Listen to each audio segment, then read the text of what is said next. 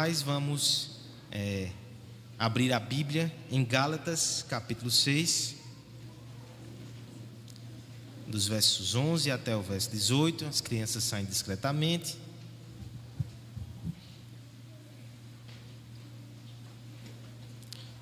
Gálatas, capítulo 6, dos versos 11 aos versos 18. O Evangelho foi exposto de forma explícita. O falso Evangelho foi confrontado. Os custos do verdadeiro Evangelho considerados. Sua raiz profunda na teologia bíblica foi apresentada as suas aplicações consideradas. E hoje, nesse último sermão, mais uma vez, ouviremos do Evangelho e consideraremos a resposta que devemos dar a ele. Eis o final do livro de Gálatas e o nosso último sermão nessa série que tanto falou aos nossos corações. É com carinho, com gratidão, com temor e já com saudade que eu peço que você acompanhe a leitura dos últimos versos desse escrito tão importante do apóstolo Paulo. Vede com que letras grandes vos escrevi de meu próprio punho. Todos os que querem ostentar-se na carne, esses vos constrangem a vos circuncidardes, somente para não serem perseguidos por causa da cruz de Cristo. Pois nem mesmo aqueles que se deixam circuncidar guardam a lei, antes querem que vocês se circuncideis para se gloriarem na vossa carne.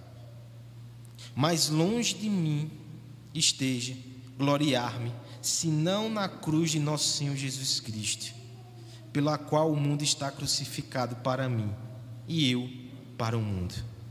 Pois nem a circuncisão é coisa alguma, nem a incircuncisão mas o ser nova criatura.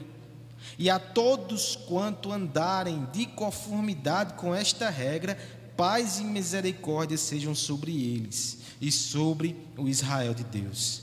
Quanto ao mais, ninguém me moleste, porque eu trago no corpo as marcas de Jesus. A graça de nosso Senhor Jesus Cristo seja, irmãos, com o vosso espírito. Amém. Vamos orar pedindo a graça do Senhor, para que ela seja com o nosso espírito nessa noite. Pai bendito, Pai amado, nós te agradecemos pela tua palavra, Senhor, como ela é preciosa para nós. Te agradecemos porque a tua palavra foi lida e conduziu todos os atos de adoração, de contrição e de gratidão desse culto. Mas nós te pedimos algo mais ainda, Senhor. Nós queremos ser edificados em Cristo pela pregação da tua palavra. Use esse pecador para que, apesar dele, Cristo possa ser anunciado. E todos nós nessa noite sejamos mais confirmados na fé e até que se convertam e se salvem aqueles que ainda não têm uma aliança com Cristo também nessa noite. Pedimos isso no nome de Jesus. Amém. O evangelho da paz produz guerra. Parece contraditório, né? Paradoxal até. Por um lado, o Evangelho produz paz no céu, mas nos lança em conflitos na terra. Porque o mundo rejeita essa verdade e persegue todos aqueles que nela se refugiam. O mundo não aceita a humilhante pregação da graça e por isso persistem na rejeição e na rebelião que tiveram quando o Filho de Deus andou entre nós. Eles persistem, eles rejeitam, eles militam contra a cruz. O mundo está em guerra contra o Evangelho. Se você o abraça, o ama e o defende, o mundo está em guerra contra você também. O Evangelho da paz produz guerra Produz guerra porque nos coloca numa relação de finalmente paz com Deus. Mas a paz com Deus implica também numa postura de conflito contra aquele que é o inimigo do nosso Deus, Satanás, o diabo, o inimigo das nossas almas. Ele não tolera uma mensagem que exalta a pessoa bendita do nosso Senhor Jesus Cristo. Ele se enraivece, ele tem ciúmes, ele tem aversão e ele persegue a pregação genuína do Evangelho de Cristo. Ele persegue a igreja de Cristo também. Ele vem na nossa direção e ele lança inclusive tentações para que a gente se desvie desse Evangelho. O Evangelho da paz ele produz guerra. E não somente guerras externas, ele produz guerra até no nosso interior. Por um lado, temos paz na nossa consciência. Por outro lado, a carne remanescente também rejeita a humilhação do verdadeiro Evangelho. Ela quer vangloriar-se, ela quer confiar em si mesmo ela se insurge junto com o diabo e junto com o mundo contra a pregação que exalta Jesus Cristo. Talvez esse seja o aspecto mais intenso e cruel dessa batalha, porque se passa dentro do nosso próprio coração. E como lutamos contra nós mesmos, por um lado nós precisamos vencer, por outro lado nós precisamos perder. Nós precisamos perder para que Cristo vença. Nós precisamos nos render para que a graça triunfe. Nós precisamos ser conquistados pelo Evangelho para conquistar mais de Jesus na nossa alma. Nós precisamos nos render a esse Evangelho. É sobre isso que falaremos nessa noite. É sobre isso que Paulo trata na conclusão da sua carta. De algum modo, ele vai sumariar aqui verdades que nós já consideramos antes. É uma grande revisão final. Mas também é uma penetrante e desafiadora aplicação. Porque é como se o apóstolo dissesse: Não adianta que você saiba o Evangelho, que você reconheça o falso evangelho, que você tenha uma robusta teologia bíblica, que você relaciona o evangelho com Abraão, com Moisés, com a aliança da graça. Não adianta que você entenda as aplicações da liberdade, da generosidade, se o seu coração ele não está rendido a este evangelho. É por isso que ele pega então a pena nas suas mãos, o verso 17 fala sobre isso, verso 11 na verdade. Vede com que letras grandes vos escrevo do próprio punho. Muitos intérpretes vão dizer que Paulo, a essa altura, ele já sofria de problemas de visão. E ele precisava de um amanuense. Ele ditava e essa pessoa escrevia ali. Mas na parte final da carta, ele toma as penas da mão desse homem e diz: Isso eu preciso escrever de próprio punho. Vai ficar inclusive grande e talvez esteticamente não muito interessante, mas eu preciso escrever de próprio punho para os Gálatas. Eles têm que ouvir isso como se fosse a minha própria voz, a voz do pastor, a voz do plantador a voz de quem os ama profundamente, porque essa é a grande questão desse escrito, essa é a grande pergunta dessa noite. Não é se você entende o Evangelho, não é se você rejeita o falso Evangelho, não é a respeito da sua compreensão teológica tão somente, não é se você entende as implicações, é se o seu coração está rendido ao Evangelho. É isso que importa. Ele escreve com letras grandes as vejamos nessa noite, irmãos. Consideremos então quais são as características de um coração que foi conquistado pelo Evangelho. Pelo menos três são listadas aqui. O coração conquistado pelo Evangelho, ele gloria-se somente na cruz. Essas verdades estão dos versos 12 até o 14. O coração conquistado pelo Evangelho, em segundo lugar também, ele está morto para o mundo, mais uma vez, dos versos 12 a 14, entrelaçando aqui essas características. E por fim, o coração conquistado pelo Evangelho, ele vive como nova criatura, dos versos 15 até o verso 16. Nós consideraremos cada uma dessas características a partir de agora. Peço que a igreja me ajude na leitura dos versos 12 a 14. Nós veremos que um coração conquistado pelo Evangelho gloria-se somente na cruz. 12 a 14, peço a ajuda dos irmãos.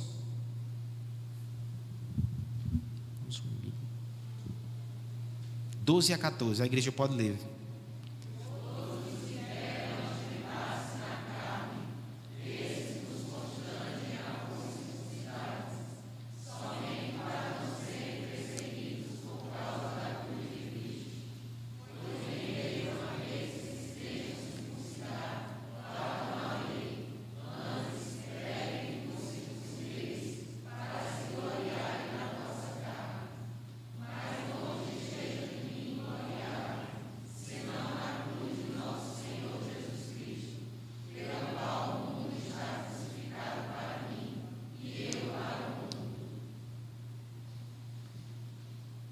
O evangelho da paz, ele produz guerra.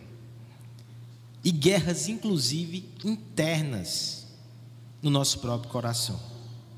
Uma guerra por glória. Quem será valorizado? O que será estimado? Qual será a fonte da nossa confiança e identidade? Nos gloriaremos em quê? Essas perguntas que parecem inofensivas, elas acontecem num contexto de guerra espiritual dentro do nosso coração. Paulo faz um contraste a partir do verso 12 daquilo que se passa no coração dos judaizantes, os seus rivais, e no verso 14 ele mostra o que se passa no seu coração. Quando ele menciona esses homens no verso 12, ele menciona assim: Todos os que querem ostentar-se na carne, esses vos constrangem a se circuncidar. Lembre que essa questão da circuncisão ela é central aqui nessa carta. Esse era a demonstração, essa era a demonstração mais visível do grande problema que eles estavam tendo. Pessoas que queriam impor esse aspecto da religião junto com a fé em Cristo, como se aquilo fosse o que os fazia cristão, o que os fazia salvos, os que faziam parte do povo de Deus. A circuncisão, então, ela está no meio da, da peleja aqui. Paulo está dizendo: sabe essas pessoas que estão constrangendo vocês a se circuncidar? Essas pessoas fazem isso, verso 12, porque eles querem ostentar na carne. Ostentação, irmãos, essa é uma palavra importante para a gente considerar aqui, para entender o que o apóstolo quer nos dizer. Ostentação implica numa postura que se preocupa com a aparência. A NVI vai dizer que eles querem promover uma boa aparência. Calvino, traduzindo o termo, vai dizer que é a ideia de apresentar-se de forma agradável para que os outros tenham uma opinião elevada de nós mesmos. Quanto à educação, né? no Nordeste a gente diria que eles querem aparecer, estão querendo se amostrar. Isso é ostentar. A ostentação tem de cara um grande problema aqui. A religião verdadeira, o cristianismo, em sua essência, não é uma religião de aparência ainda que tenham manifestações externas. Isso aqui que a gente está fazendo é uma manifestação externa da nossa fé, mas é antes de tudo e principalmente uma questão espiritual, uma questão do coração, uma questão daquilo que se é e não daquilo que se deseja aparentar. A religião de ostentação, de espetáculo, de vaidade, ela não condiz com a religião do nosso Senhor Jesus Cristo. Ela não condiz com a religião das Escrituras. Aquele que preocupa-se demais com a aparência, que preocupa-se demais com performance, que preocupa-se demais como as pessoas irão perceber a sua religiosidade. Esse, na verdade, pode ter um coração que está com um defeito gigantesco, um coração orgulhoso, vaidoso, carnal. Essas coisas não devem ocupar a nossa preocupação. Aqueles que constrangem os Gálatas, eles querem ostentação na carne. O verso 12 fala isso. O verso 13 vai dizer que esses homens, inclusive, a questão principal deles não é nem circuncisão, se eles vão cumprir a lei. É porque, na verdade, olha a parte B do verso 13. Eles querem que vocês se circuncidem para que eles se gloriem na vossa carne. Gloriar-se aqui, irmãos, nós podemos traduzir como gabar-se. Perceba o que Paulo está dizendo. Homens carnais, homens vaidosos, homens que confiam na sua carne a ponto de querer ostentar. Eles não estão preocupados com a santidade de Deus de verdade.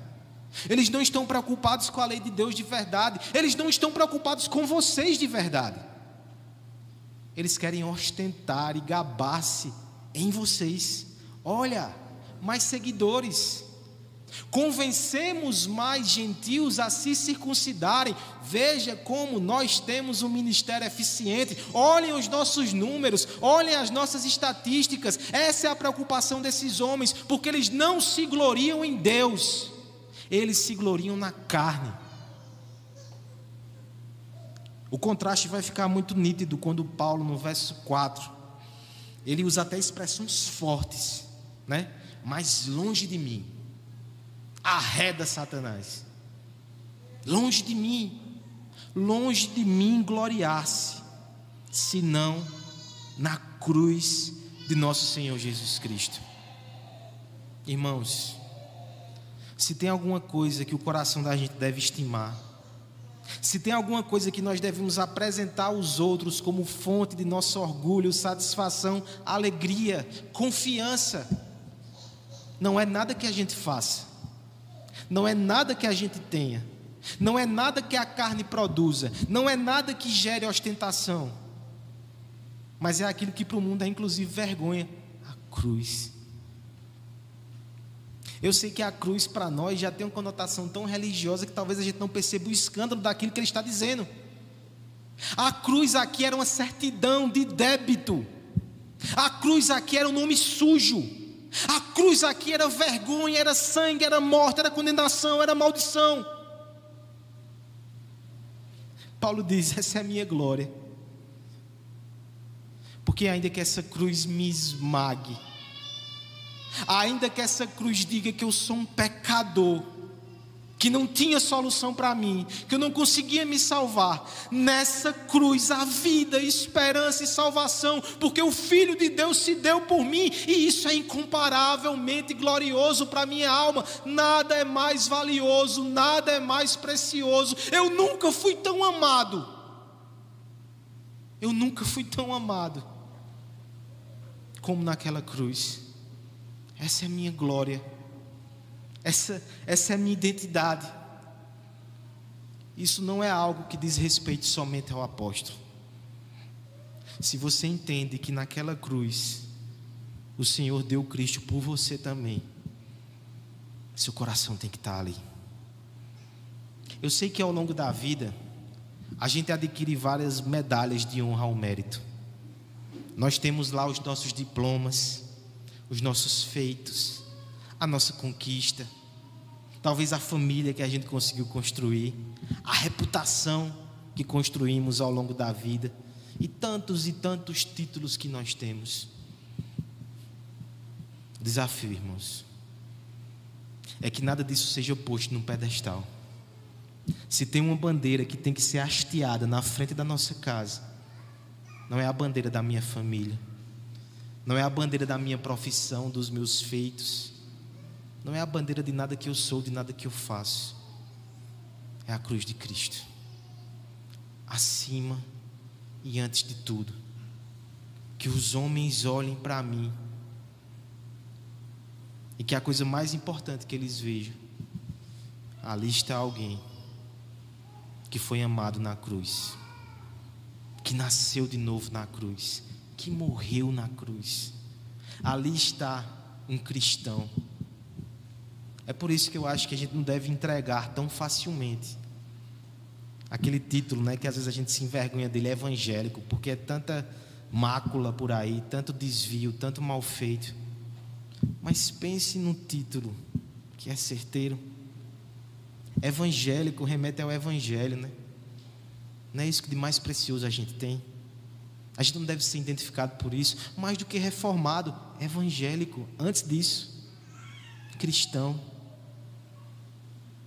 Essa é a marca, essa é a identidade. Perceba, inclusive, que aqui, irmãos, tem uma mensagem de libertação para nós. Viver pelo desempenho, pegar o senso de valor e extrair ele das realizações pessoais, das nossas capacidades individuais, das nossas conquistas, é um tipo de escravidão, é um sufocamento da alma, é um solo onde sementes de vaidade são lançadas e a gente só vai colher engano, orgulho, frustração, ansiedade, ciúmes e contendas. Mas a cruz que nos salva do inferno e da ira vindoura também nos liberta da prisão do ego, da presunção de ser e de conquistar.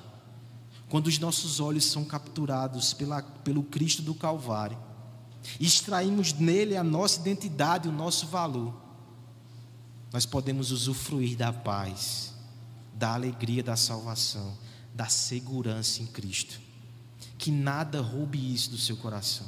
Que nada seja mais importante, que nada ocupe o mesmo patamar, no mesmo pedestal do Evangelho. Para que o Evangelho seja Evangelho, ele tem que estar sozinho. Nada pode ser mais importante, nem competir com ele.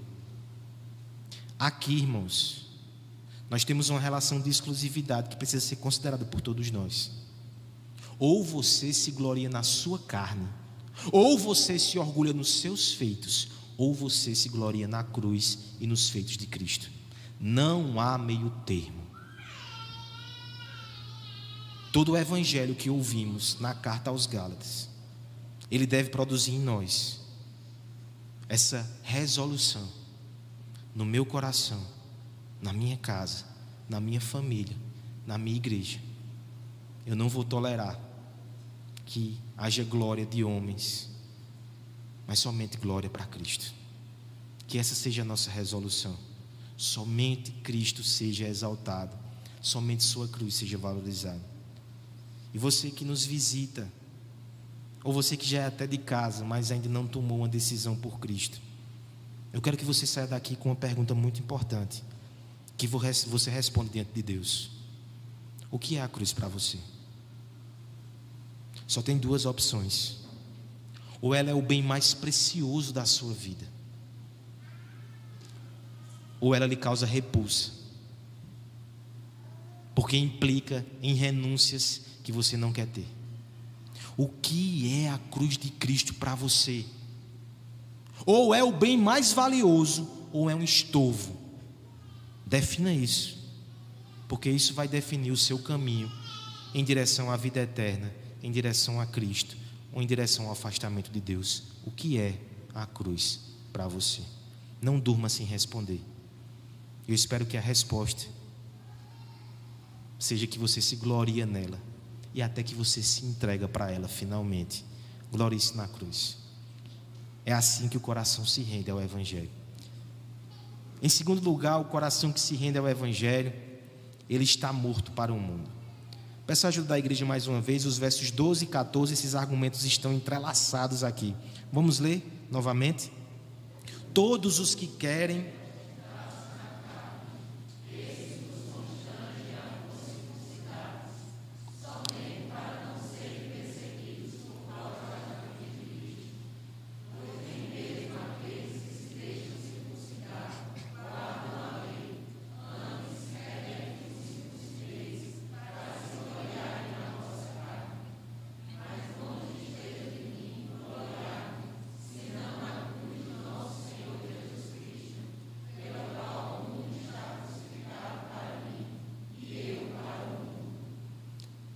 O evangelho da paz produz guerra.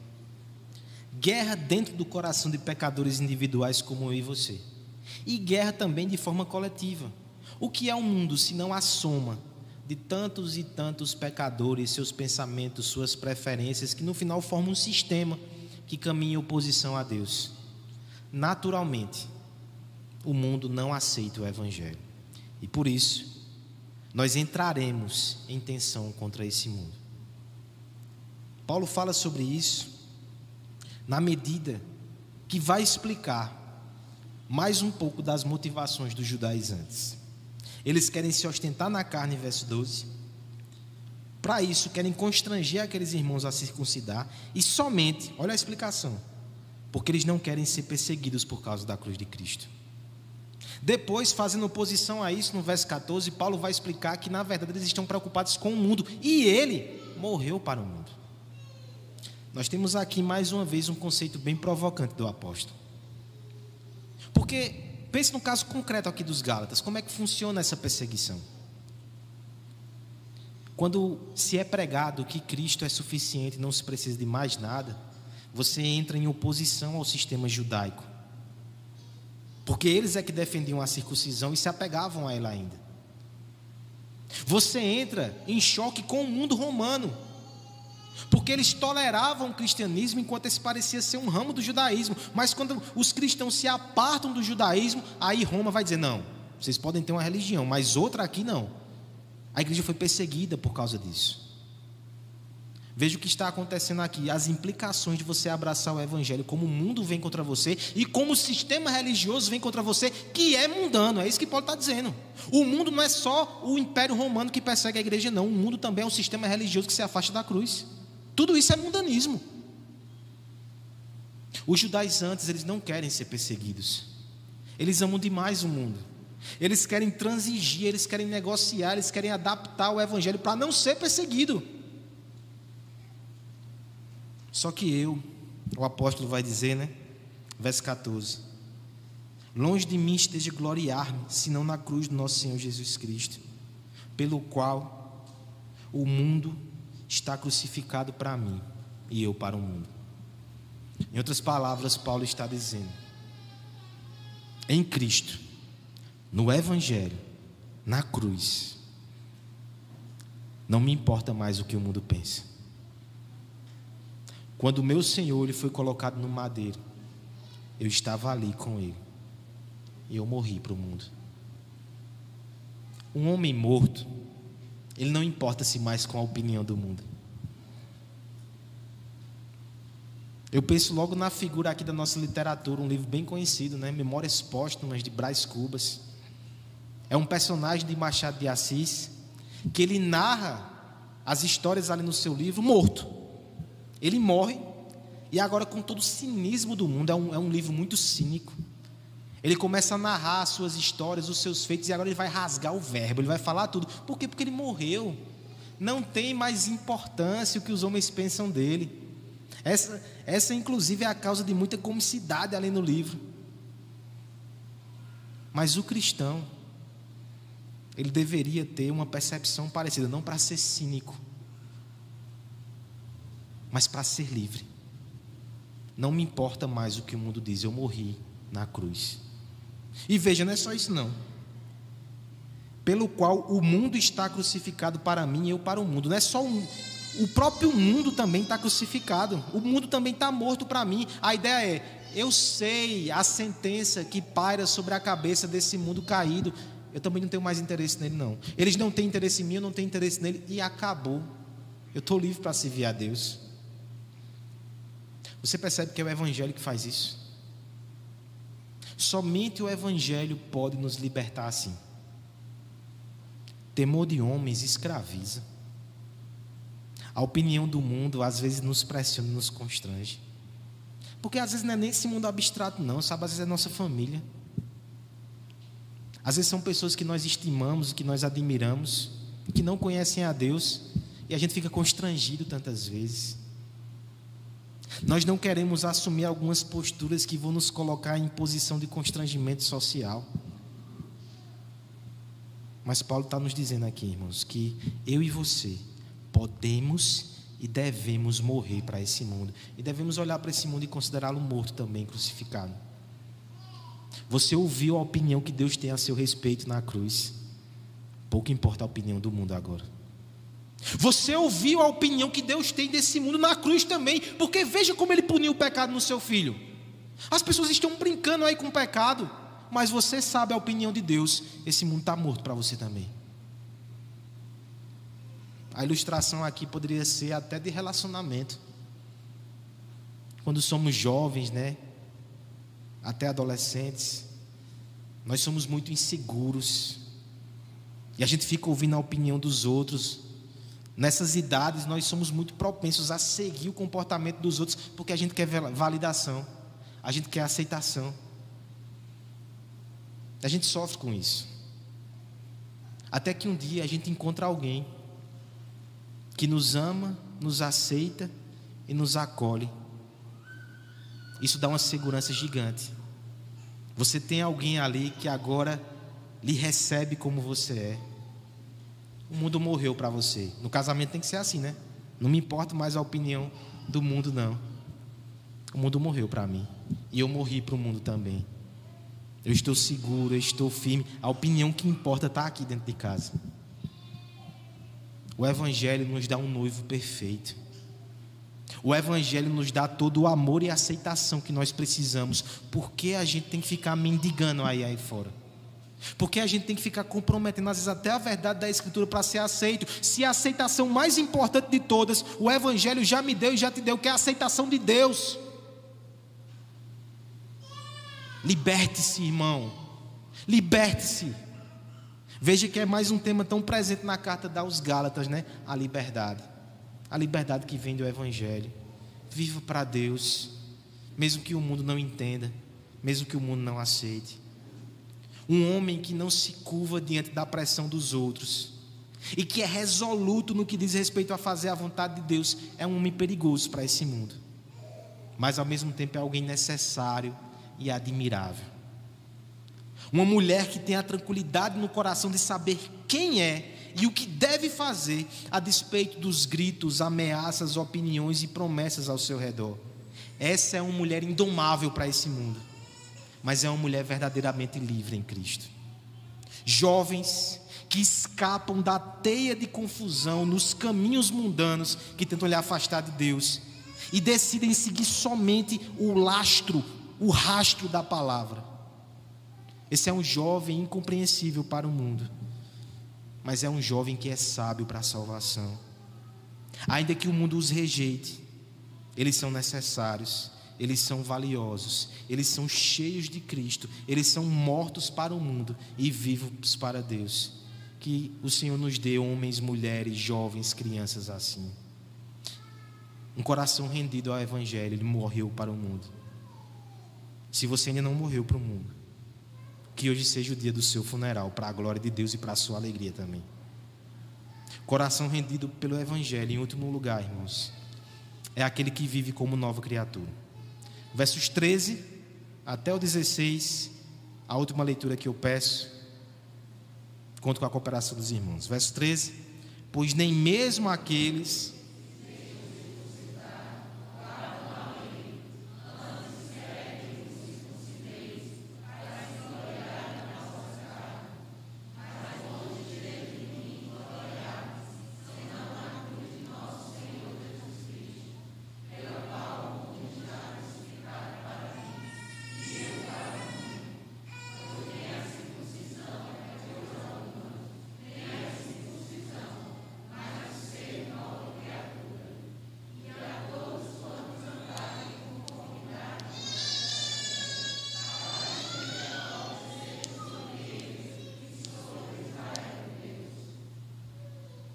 O evangelho da paz produz guerra. Uma guerra interior com nosso coração e nossa carne, uma guerra exterior contra o mundo. E como se não bastasse, nós ainda temos um inimigo muito sagaz e traiçoeiro que fica inflamando de um lado do outro, o diabo. Nessa guerra, ele tenta comprometer a validade e a confiabilidade do evangelho, às vezes através da nossa própria conduta. Seja nos atirando ao pecado, que nega o efeito de santificação do Evangelho, seja nos atirando na religiosidade, que nega também o poder do Evangelho. Nenhum desses caminhos são caminhos que os nossos pés devem andar, mas há um caminho proposto pelo Senhor, há um caminho de santidade verdadeira. O coração rendido pelo Evangelho deve andar nele, deve viver como nova criatura. Paulo vai ser muito claro a esse respeito, mais uma vez no verso 13, quando ele vai dizer que a proposta da circuncisão ela não tem a ver com santificação. Aqueles homens não se importam em guardar a lei. Se a gente cede à religiosidade, a gente não está sendo mais santo, a gente não está fazendo a vontade de Deus, a gente está se afastando do Evangelho. Nós vimos isso aqui largamente na carta aos Gálatas. Verso 15, veja como ele é enfático nisso, escandaloso até. Pois nem a circuncisão é coisa alguma, nem a incircuncisão. Vocês estão debatendo, vocês estão olhando, vocês estão considerando algo que é superficial, que é circunstancial, que não é a essência. Você pode ser circuncidado e ter o coração duro para com Deus. Você pode não ter a circuncisão e ser uma pessoa que pertence ao Senhor. Essa não é a questão, não é a questão exterior, não é a questão da religiosidade. Veja o que importa. A parte final do verso 15. O que importa, na verdade, é ser nova criatura. Mais uma vez, o tema da vida que nós temos no Espírito Santo, a vida que vem do céu. Irmãos, se tem uma coisa que a gente precisa aprender urgentemente, é que santidade verdadeira, ela vem do Espírito. Ela não vem da carne, ela não vem de ritual, ela não vem de regras humanas. Nós devemos nos afastar do pecado, mas nós não devemos cair no legalismo. O caminho é ser nova criatura. O caminho é receber do Espírito. Alguém disse que ser nova criatura implica numa nova natureza, com novos desejos, novas afeições, novos hábitos e tudo isso operado pelo ministério sobrenatural do Espírito Santo na vida do crente. Como não lembrar daquilo que nós temos aprendido na quinta-feira? Jesus, semelhante a Moisés, ele desce do monte quando ele conclui a sua obra. Só que Moisés ele desce com a lei escrita em argila, em tábuas de pedras exterior e externa. Cristo desce com o Espírito Santo, que grava a lei nos nossos corações. Esse é o caminho da santidade. Se você quer agradar a Deus, você tem que viver como nova criatura. E você só vive como nova criatura se você está cheio do Espírito de Deus. E se você segue esse caminho, e se a igreja segue esse caminho, olha a bênção que tem para nós no verso 16. E a todos que andarem em conformidade com esta regra. Que regra é essa? É apegar-se ao Evangelho, é morrer para o mundo e viver como nova criatura. Quem se apega a esta regra, paz e misericórdia sejam sobre eles e o Israel de Deus. Nosso presbítero Maicon leu no começo do culto um texto que termina falando sobre paz sobre Israel, paz sobre o povo de Deus, misericórdia sobre o povo de Deus. Essa paz e essa misericórdia, ela nos alcança quando nós confiamos no Evangelho, morremos para esse mundo e vivemos como novas criaturas. Nós temos o privilégio de ser chamado Israel de Deus. É muito forte o que Paulo está fazendo aqui. Para os judaizantes, isso mais uma vez vai soar como muito escandaloso. Mas vocês estão apegando a coisas da carne, estão deixando de perceber o que de fato importa para Deus. Que esse erro não nos alcance. Nós ouvimos tanto aqui nos últimos meses, até, né? Faz um tempo que a gente está meditando nessa carta que o Evangelho produz em nós santificação. Eu sei que isso é uma batalha. O apóstolo nem nega isso, né? O verso 17 ele vai dizer: Eu tenho as marcas de Cristo em mim. Eu sou um soldado cheio de cicatriz. Pare de me perturbar. Me ouça. Respeite minhas cicatrizes tem cicatrizes, é uma guerra, né, irmãos? Nunca o Senhor prometeu que seria pacífica a nossa relação com o Evangelho e com Cristo. Mas esse é o bom combate que vale a pena. A gente se desgasta por tanta coisa. A gente sofre por tanta coisa. A gente paga o preço por objetivos pessoais, objetivos profissionais. Como é que a gente não vai pagar o preço lutar o bom combate, sofrer se for preciso, para ter o Evangelho de Cristo no centro do nosso coração e da nossa vida. Isso vale a pena, irmãos. E quando sua carne, e quando o mundo, e quando o diabo tentar te convencer que não vale a pena, que você volte para a cruz. Que você se glorie na cruz, que você morra ali para com Cristo. E que você receba do Espírito nova vida para que você seja reanimado. Eu quero encerrar, irmãos, esse sermão e essa série com uma poesia de um homem chamado Isaac Watts, lá do século 17, um poeta cristão.